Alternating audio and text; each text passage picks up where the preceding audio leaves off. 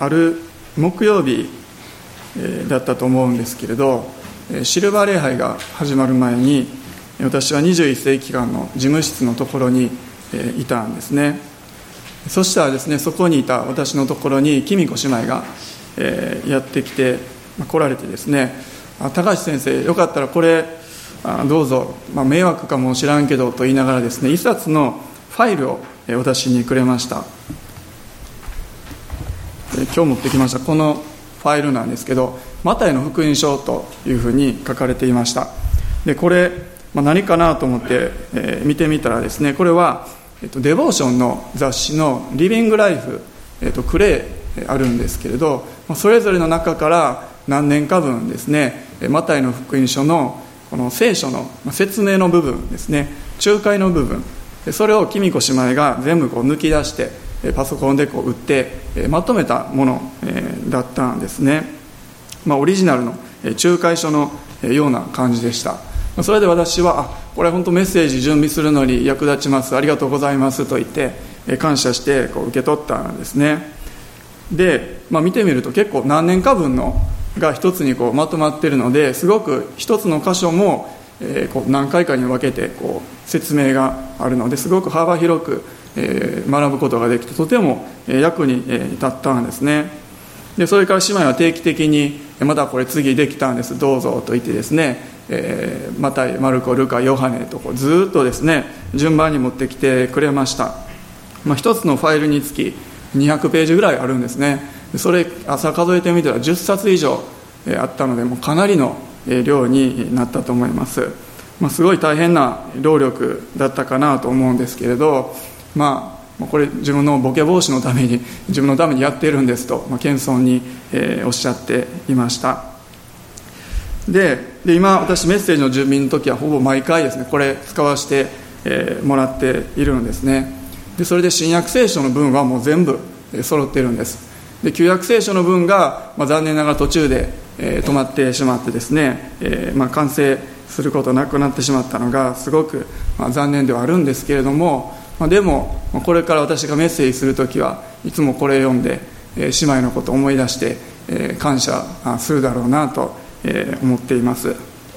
何かこの信仰っていうのは一人の自分だけでこう終わるものではなくて何か本当に続いていくものなんだなと、改めてですね、思わされます、聖書を読むと、たくさんの、何千年もの前の人のこの信仰が書かれていてそれを通して私たちは励まされますよね。また今日の、えー、若田姉妹の証を通しても何かこの教会の歴史というかこの受け継がれていく、えー、信仰、えー、歴史というものを何か改めて、えー、感じてですねあいい本当に礼拝を持つことができているなと思わされています、え今朝はですねゼカリア書からお分かちしたいと思っています、まあ、あまりこう開くことのない書簡なんですけれどもマラキ書の一つ手前ですね旧約聖書の最後から2つ目の書になります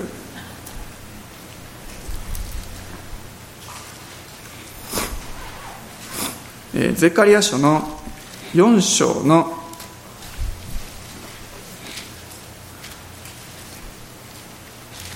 6節です。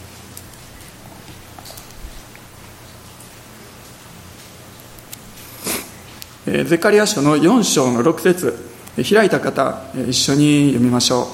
はい。すると彼は私に答えてこう言った。これはゼルバベルへの主の言葉だ。権力によらず能力によらず私の霊によってと万軍の主は仰せられる。この箇所ですねゼカリア書の中では多分一番有名な一節かなと思います。ちょっとゼカリアについて説明させていただくとえゼカリアっていうのは聖書にたくさん預言者出てきますけれどユダヤ人たちが捕囚に捕まってこう帰ってきた後の時代ですね。その後の時代に活躍した預言者の一人です、まあ、ちなみにゼカリアっていう名前の人物は旧約聖書に30人以上出てくるそうなんですね。なので一般的なありふれた名前と言えると思うんです。で彼はですねイスラエルの民が国を再興するためにまた神殿を建て直すために帰ってきました、まあ、彼らをこう励ますために用いられた預言者でした。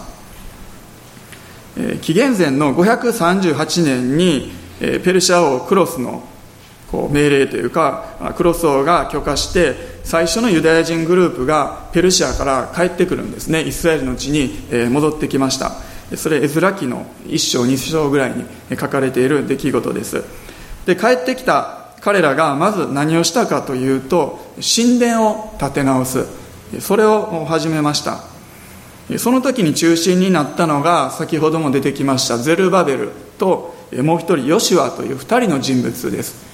この2人が中心となって神殿をもう一度建て直すというですねそのプロジェクトが始まったんです。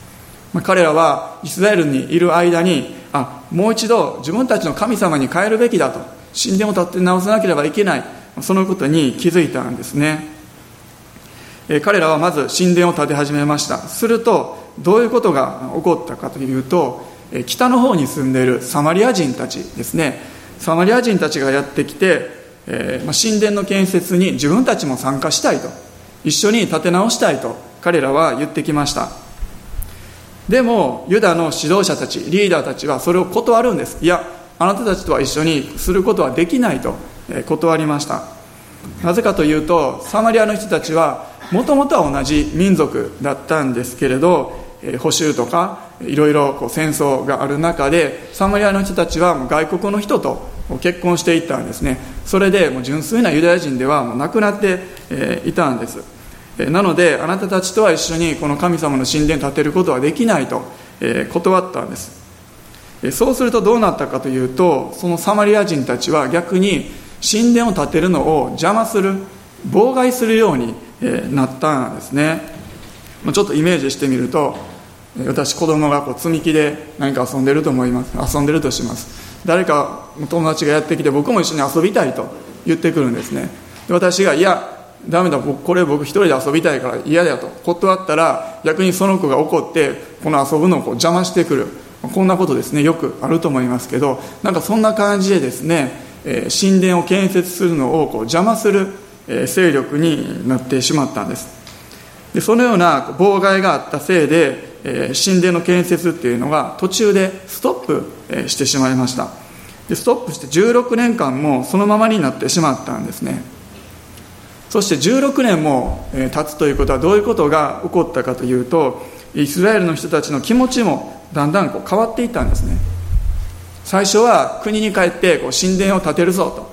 もう神様を中心としてこう礼拝をもう一度こう復活させていくぞと。そのようなこう信仰を持っていたんだけれどもだんだんですね神殿に対して無頓着になってしまってそれよりも自分たちの生活自分たちの家ですねそっちの方にこう目がいってしまう自己中心的になっていってしまったんですね、まあ、そのような状況下これが背景なんです。そんな背景の中で神様がゼカリアに幻を通して語りました。ゼカリアはこの時まだペルシアにいたんですね。それがこのゼカリア書の4章で神様が幻を通してゼカリアに何と語ったのか。その幻をですね少し見ていきたいと思います。4章のまず1節2節を一緒に読みましょう。はい。私と話していた見つかいが戻ってきて私を呼び覚ましたので私は眠りから覚まされた人のようであった。彼は私に言った。あなたは何を見ているのか。そこで私は答えた。私が見ますと全体が金でできている一つの食台があります。その上部には鉢がありその鉢の上には7つの灯火皿がありこの上部にある灯火皿にはそれぞれ7つの管がついています。ありがとうございます。ちょっとこれ読んだだけではイメージが分かりにくい、えかと思うんですけれどまあ、こんな食台ですね。これ3つしかないですけど7つがある。食台金の食台が、えー、あると。でそしてこうろうそく灯火皿があってろうそくがついてるんですね。でその、えー、上のところに、えー、鉢代わりとあるんですね。鉢まあボールみたいなのを想像したらいいかと思うんですね。料理する。ボールがあって。でそこからこう管が7つ伸びていて一つ一つがこのこのろうそくのところにつながっている。そんな幻を彼は見たんですね。続けて4章の3節も呼びたいと思います。4章の3節です。はい。またそのそばには2本のオリーブの木があり1本はこの鉢の右に他の1本はその左にあります。はい。鉢が食材があって両方にこうオリーブの木が、立っていたんですね。しかもですねこのオリーブの木、え、どういう木かというとちょっと飛ばして後ろの方の4章の12節を、え、読みたいと思います。12節です。はい。私は再び尋ねていった。2本の金の管によって油を注ぎ出すこのオリーブの2本の枝は何ですか？このようにですね、えー、金の管によって油を注ぎ出すと、え、あります、まあ、つまりこのオリーブの木両側にあってそこから油がボウルに注がれていた。そのそこからさらにその油がこの食材のところに、えー、管によってつながっていてろうそくのこう火が、えー、灯っていた、まあ、そのような幻を、えー、彼は見たんですね、えーまあ、この幻が何を意味しているのか、まあ、オリーブ、まあ、今でも料理の時にオリーブオイルとか、使うと思いますけれども当時はその油で火を灯していたんですね。明かりに使っていました。オリーブっていうのは火を灯し続けるための油を供給していたんですね、まあ、今の時代っていうのはもうスイッチをパチッと押したら電気がパッとつくのでちょっとイメージが湧きにくいというか私たち忘れてしまっているんですけれどもでも火を灯し続けるためには油がいるんです。電気をつけるためにはこの明かりをつけるためには電気がいるのと同じなんですね。そしてこの食材っていうのはイスラエルを表しているのと一緒のと同時に私たちのことですね。世の光である私たちのことも表しているんです。つまり私たちがこの世界で光り輝き続けるためにはまたこの働きを前進させる。特にこの時は神殿の建設ですね。そのためには神様からのこう油注ぎが必要なんだ。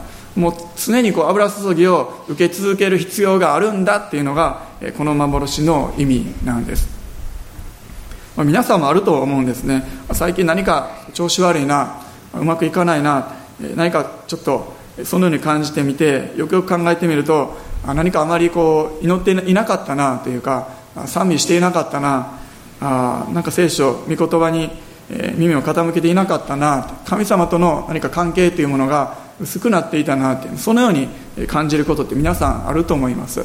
私も、えー、あるんですね。私たちは火とか何かその働きそれ自体とかその結果とかですねそっちの方ばっかりにこう目がいってしまうそのような傾向があるんです。でそれでそのための力がどこから来るのか。火を燃やすための力がどこから来ているのか。そこをですね私たち忘れてしまうということが、えよくあります。私たちが常にこう油注ぎをもらって力を受ける必要があるんだということを忘れてしまうんですね。油がなければ世の光として私たちは輝いていくことができない。どんな働きであっても私たちはそれを続けていくことができないんですね。燃料切れになってしまって止まってしまうということになります。え真冬のですね寒いニュージーランドでですね山登りをして山小屋に泊まったことがあるんですね。もうめちゃめちゃ寒くて何もないところで小屋の中でこう火を起こして焚き火にしました。それで体を温めて料理を作ったりしたことがあります。マッチに火をつけてで最初はこのちっちゃいこうくずみたいなところに火をつけてでちょっとずつこう大きなですね、えー、この木片に火をこうつけていって最後はこう大きな焚き火ができていくんですね。で焚き火ができても常に誰かがこの火がこう消えてしまわないようにこう見張っている必要があるんです。火が小さくなったらこう薪を、え、くべる。薪がなくなったら外に出て拾ってきたりこう斧でこう割ってですね火を絶やさないようにしなければならないんですね。火を燃やし続ける消さないようにし続けていく。それっていうのは実は大変なことというかすごく注意のいることなんです。目を離さずにずっと見ておく必要があるんですね。で私たちっていうのは神様からの力ですね。精霊様からの油注ぎそこにどれほど注意を払っているかなと思います。火が消えてしまわないように火の燃え方油の量そのタイミングですね。私たちはそこに目を留める必要があるんですね。いつでももうスイッチパチンと入れたらいい、まあ、そんなんじゃないんですね。私たちは常に新しい油注ぎによって励まされて力を得て前進していく必要があるんです。6節のところにこれはゼルバベルへの主の言葉。そのようにえありました。ゼルバベルは神殿を建てるプロジェクトの中心人物だったんですね。その中心のゼルバベルへの言葉が権力によらず能力によらず私の霊によってと。そのようなものでした。彼は神殿の建設が中断してしまっている。もう反対勢力が妨害してしまって前に進まない。そんな中に立たされていたんですね。また周りの人たちのこう信仰がちょっと下がってして下がってしまっているそんながっかりしてしまうようなそのような状況にいました。そんな彼に対して神様が神殿の建設っていうのは権力とか能力によってするもんじゃないんだと。私の力によってするんだ。私の油注ぎによってなされていくんだそのようにですね神様が励ましを与えたんです。権力によらずっていうのはどういうことでしょうか？考古学聖書では権勢によらずとありますね。そっちの方で覚えておられる方も多いかもしれないんですけれども、えー、補修から変えることができた。それは実は自分たちが何かしたとかじゃなくて本当に王様からの命令でそれが実現したんですね。ペルシャの王様がもうあなたたち帰っていいよと言ってくれたんです。そしてさらにその時に神殿を建てるための資金的な援助ですねそれまでもしてくれたんです。本当に神様による奇跡、えということができるんですけれども、まあ、権力の後ろ盾というものが、え最初はあったんですね。まあ、なので、まあ、神殿を建設するために再建するためにもっと何か権力をこう利用して、えー、というのをすることもできたかもしれないですね。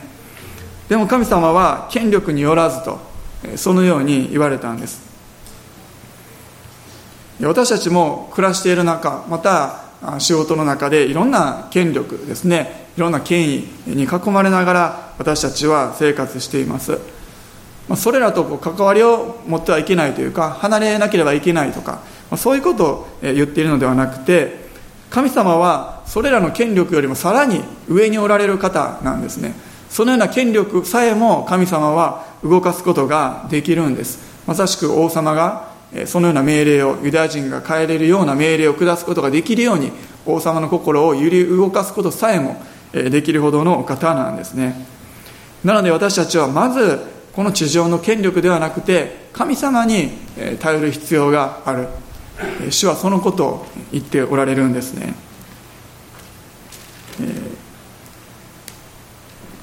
マレーシア人のですね私友達が1人います。船に乗っていた時に知り合った友達なんですけども彼女はマレーシアにいた時に自分の母国ですけどそこでですねマレーシアに進出していた日本のある企業で仕事をしていました。でそこでですね彼女は結構良い給料をもらって働いていたそうなんですね。でも彼女には宣教師になりたいというビジョンがありました。特に日本に対しての重荷があってですねいつか日本に宣教に行きたいというそういう思いを持っていたんですね。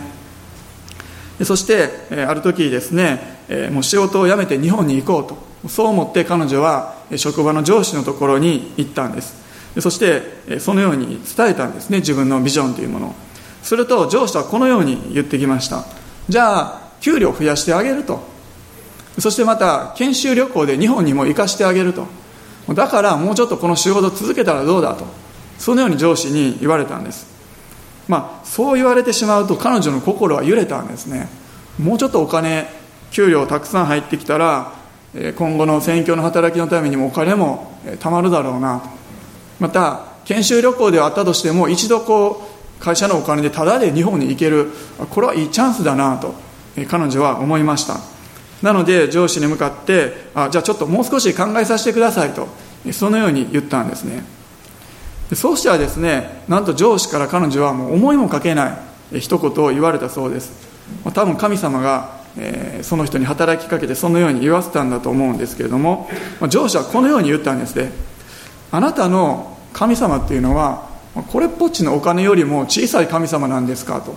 なんかそんなふうなことを言われたそうなんです。つまり給料増やしてあげるよと言われて考えを変えるっていうことはあなたの神様っていうのはその増やされた給料分のお金よりも小さいお方なんですか？となんかそのようなことを言われてしまったそうなんですね。もう彼女はその夜悔しくて悔しくて眠れなかったそうです。そして彼女は涙を流しながらもう一度神様に献身をする決心をしたんですね。そして次の日彼女は会社に行って辞表を出して仕事を辞めました。そして神様に全て委ねていこうと。そのような決心をしたんですね。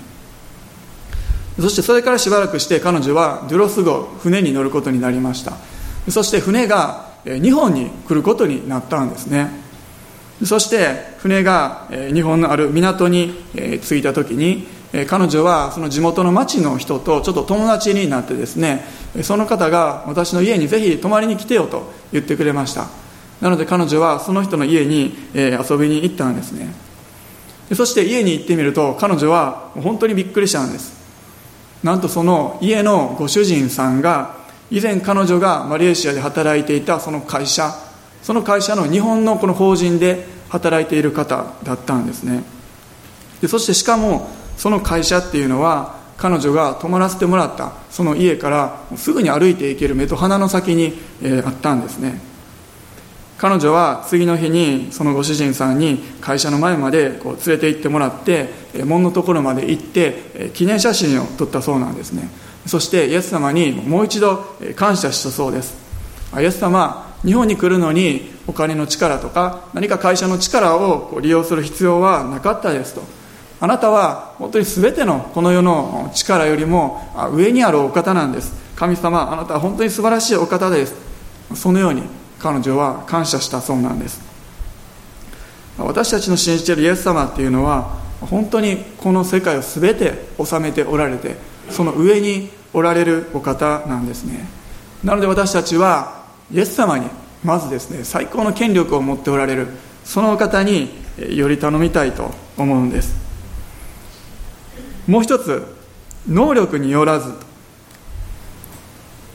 この能力によらずっていうのは何か自分の能力に頼るなと言っているよりも、まあ、それも含まれているかと思いますけどそれ以上に、まあ、能力がなくても大丈夫だよと、励ましているようにそのように私は、えー、感じます。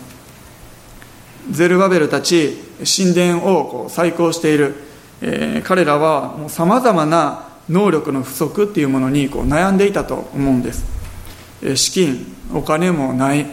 いろんな物資とか物質的な必要もこう足りない。もう人の頭数もこう足りない。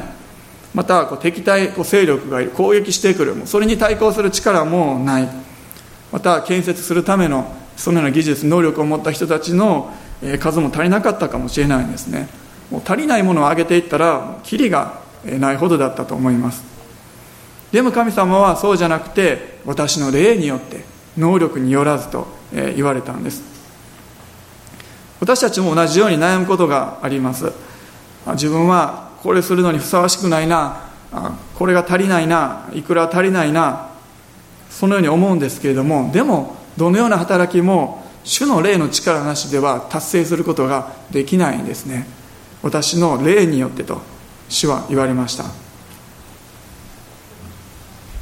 え、もう何年も前になるんですけど私が初めて英語でえ、証しをした時のこといまだに覚えてるんですね。ある国に行ってそこは英語が第一言語というかそのネイティブの国だったんですね。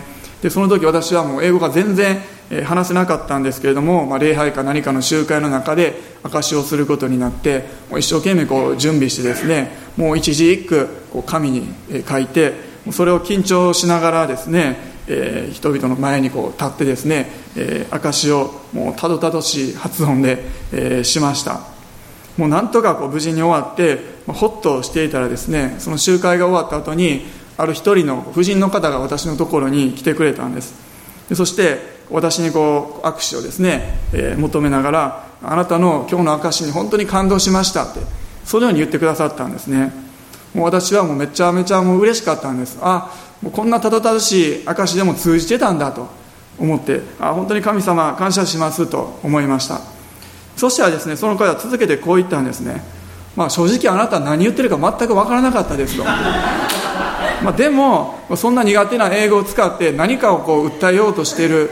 まあ、その姿に本当に感動しましたって、まあ、そのように言われてですね私はすごい複雑な気持ちになったんですね。でもその人が冗談で言ってるんじゃなくて本当に励まされてるなっていうことを私は見て取ることができたんですね。あそのようにあその時にあ思ったんですね。自分にこう能力がなくてもすることができなくても神様が働かれる時に神様は神様が成したいとその時に思っていることを絶対成してくれるんだ。励ましが必要な人には励ましを力が必要な人には力を主は与えてくださるんだ。そのように思ったんです。だから私たちは自分に能力がないからといってがっかりしたり諦めたりする必要はないんですね。ゼルバベルが見た幻オリーブの木から注がれていた油精霊様を象徴して象徴していると言われています、えー火を燃やし続けるためには権力とか能力じゃなくて油。神様からの霊主の霊ですね。それが必要だったんです。それが注がれている限り火は燃え続けるんですね。火は消えることがないんです。4章の7節を読みたいと思います。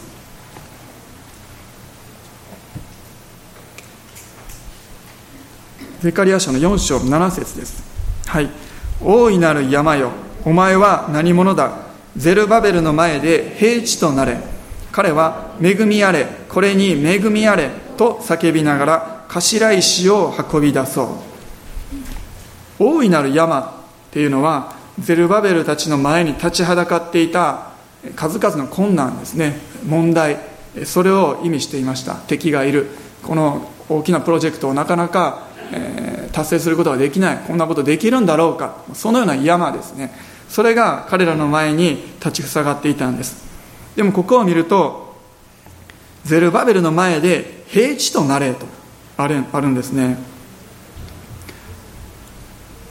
大きく見える問題山がもう平地となってしまってそして神殿を建てる建築の人たちが神様に感謝を捧げる恵みあれ恵みあれと感謝を捧げながら石を運んでいくようになると。それが神様からの言葉だったんですね。山が平地になる。こんなこと絶対に不可能なことですね。彼らにとっては神殿を建てるそのことも本当に絶対に不可能なようなことに思いました、まあ、ちょっと想像してみたら何か例えば昔お城を建てている。お城を建てているけども周りにこう敵がいる。敵の攻撃を受けながら何かをこう建てていく。これは本当に難しいことだと思うんですね。しかもそれをずっとそこに住んでいる人たちがいたらいろんなつながりとかお金とかものもあると思うけれどももう今の今まで外国に連れ去られていてやっと戻ってきたような人たちがそのような大きなプロジェクトをする。もう絶対に不可能のように思えることえだったんですね。でもそのような不可能と思えるような山のような見える問題にも立ち向かっていくことができるんですね。主の霊によって立ち向かっていくことができます。私たちの前にも山があります。そして山の前に立つ時に私たちはもう圧倒されてしまうんですね。あこの山がある。もうどうしようもない。こんなところもう進んでいくことができない。もう押しつぶされるそうになります。でも神様が平地となれと。平地となれと言われる時にそれらは平地となっていくんですね。そして私たちは主に恵みあれと感謝を捧げながら賛美を捧げながら歩んでいく。そのような時が来るんです。4章の12節から14節。最後のところも読みたいと思います。12節からです、はい、私は再び尋ねていった。2本の金の管によって油を注ぎ出すこのオリーブの2本の枝は何ですか？すると彼は私にこう言った。あなたはこれらが何か知らないのか？私は言った。主を知りません。彼は言った。これらは全地の主のそばに立つ2人の油注がれたものだ。ゼカリアはですね、え、油の供給源油を注ぎ出しているそのオリーブの木が何を意味しているのか2本の木ですね。分からなかったんです。なので神様に聞きました。そしたら神様は全地の主のそばに立つ2人の油注がれたものだと言われました。この2人っていうのがまさしく神殿の建設の中心にいたゼルバベルとヨシワこの2人だと言われているんですね。オリーブの木が根っこから養分を吸い取ってそして油をこう出していくように彼ら2人が主から油注ぎを受けてそれをイスラエルの民に流していくそのような励ましの予言だったんです。この幻のことをゼルバベルが聞いた時に多分本当に大きな励ましとなったと思います。私にはもう権力の後ろ盾もないし能力もない。でも主から力を受けてそれを流していくことができるんだ。それによってイスラエルの民に祝福をもたらして励ましていくことができるんだ。彼はきっと励まされたと思うんですね。神殿を再建することができる。そのために私が用いられるんだ。と彼は励まされたと思います。このゼルバベルとヨシはこの2人のことをちょっと見てみると結構興味深いんですね。ゼルバベルっていうのは王様の子孫です。そしてヨシュアっていうのは大祭司なんですね。大祭司と王様から主からのこの油すぎが流れていくんです。イエス様イエス様は王である祭司なんですね。私たちはイエス様から同じように力を得て油注ぎを得て光を灯し続けていくことができるんです。また私たちも今や王である祭司とされているんですね。彼らのように祝福を油注ぎを多くの人に流していくものとして私たちは用いられていくことができるんです、えー、この後彼らがどうなったかっていうのは歴史を見たら分かるんですね。えこの後ゼカリアはペルシアからエルサレムの方に戻ってきます、そしてゼカリアの言葉によって励まされてゼルバベルやイスラエルの民は神殿の建設ですねその作業を再開します。そしてそれが BC の520年ですけども4年経った後についに神殿が完成するんです。絵面記の3章から6章に書かれています。まあ、本当に奇跡が起こったんですね。神殿が完成する。ゼカリアに与えられた神様の言葉っていうものが実現したんです。山が平地になった。そのように言うことができると思います。神様の本当に言葉のすごいのすごいなって思うところはそれがただの予言ただの言葉で終わるんじゃなくてそれが実際に実現していくことですね。物事を実現していくそのような力があるっていうことです。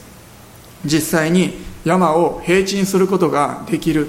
そのような力があるんですね。最後にゼカリア書の一章の一節を、え見たいと思います。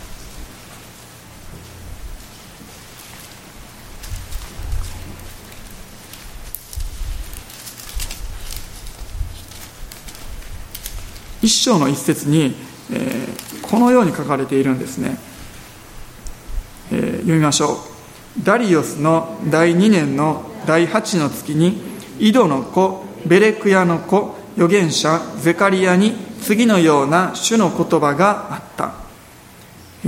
井戸の子ベレクヤの子預言者ゼカリアとあります。ゼカリアっていう名前の意味は主覚えてくださる。主は覚えてくださる。そのような意味があります。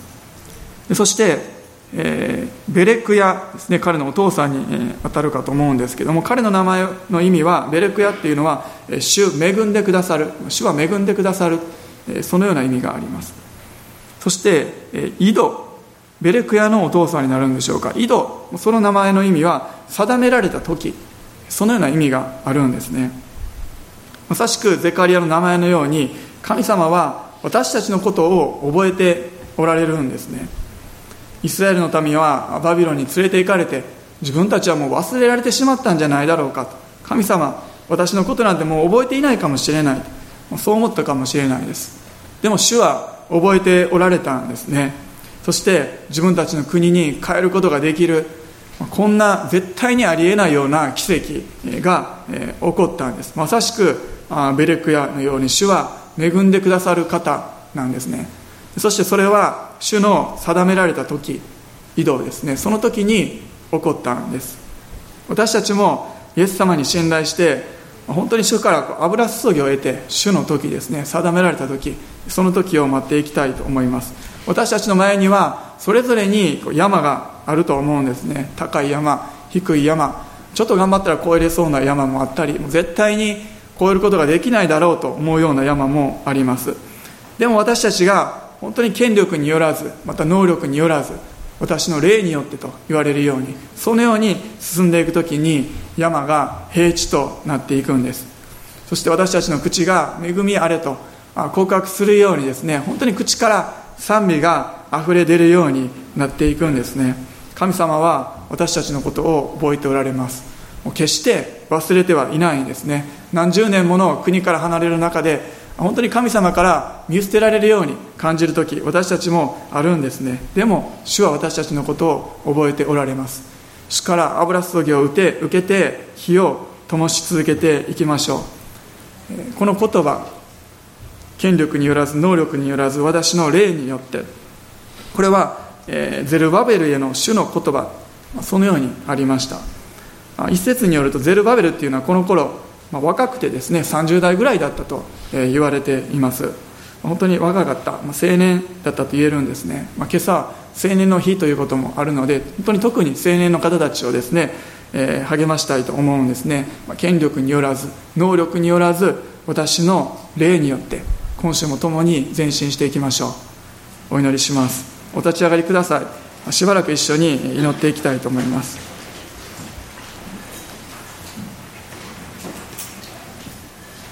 主が私たち一人一人のことを今朝も確かに覚えておられることを心から感謝いたします。私たちは決して主の目にあって忘れられた存在ではないです。一人一人を何か集団としてではなくて本当に一人の個人として主は見てくださって必要な助けを本当に必要な時に備えてくださいます。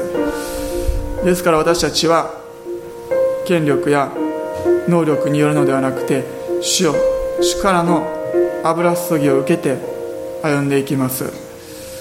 ハレルヤ主よ。ハレルヤ主よ。しばらくそれぞれの口で祈っていきましょう。主を感謝します。ハレルヤ主よ。今朝もあなたの臨在がこの場所にあることを感謝いたします。ハレルヤ主よ。ハレルヤ主よ。に油注ぎがなければ私たちは何もすることができないです。ハレルヤ主ハレルヤ主ハレルヤ特に青年のお一人お一人を主が豊かに恵んでくださり励ましてください。ハレルヤ主ハレルヤ主イエス様ありがとうございます。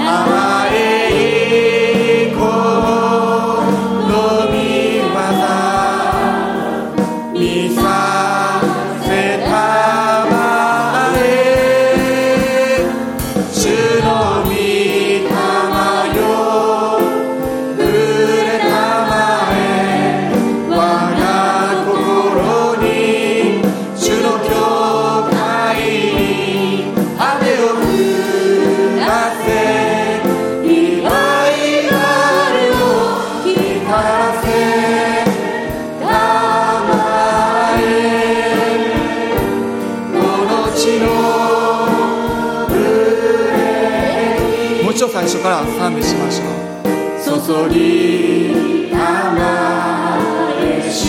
ハレルヤ主。ハレルヤ主。豊かな油注ぎをさお一人お一人の目に再現し天が開かれている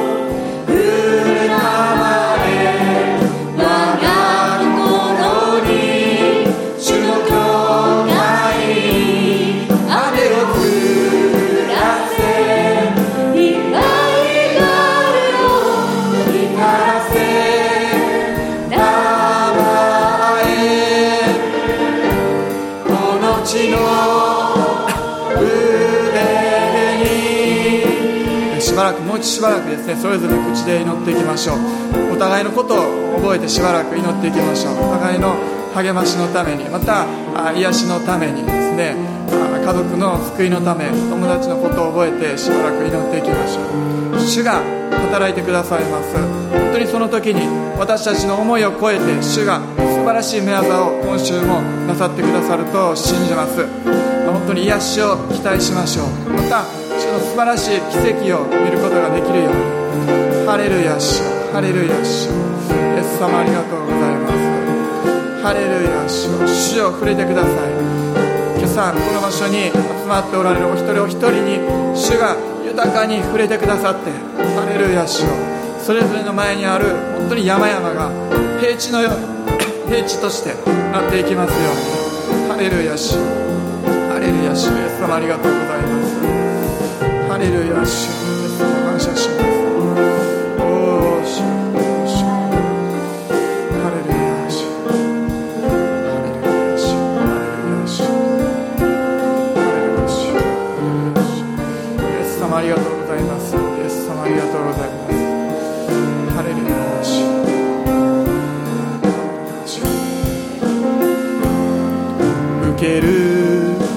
ち泣き割れ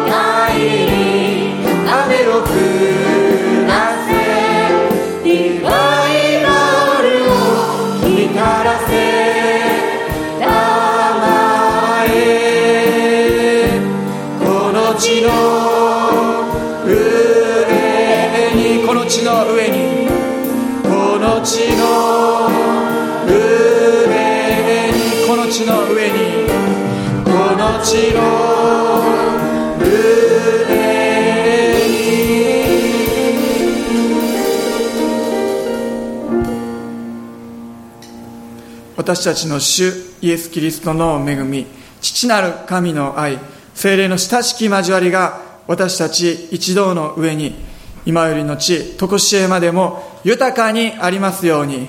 アメン。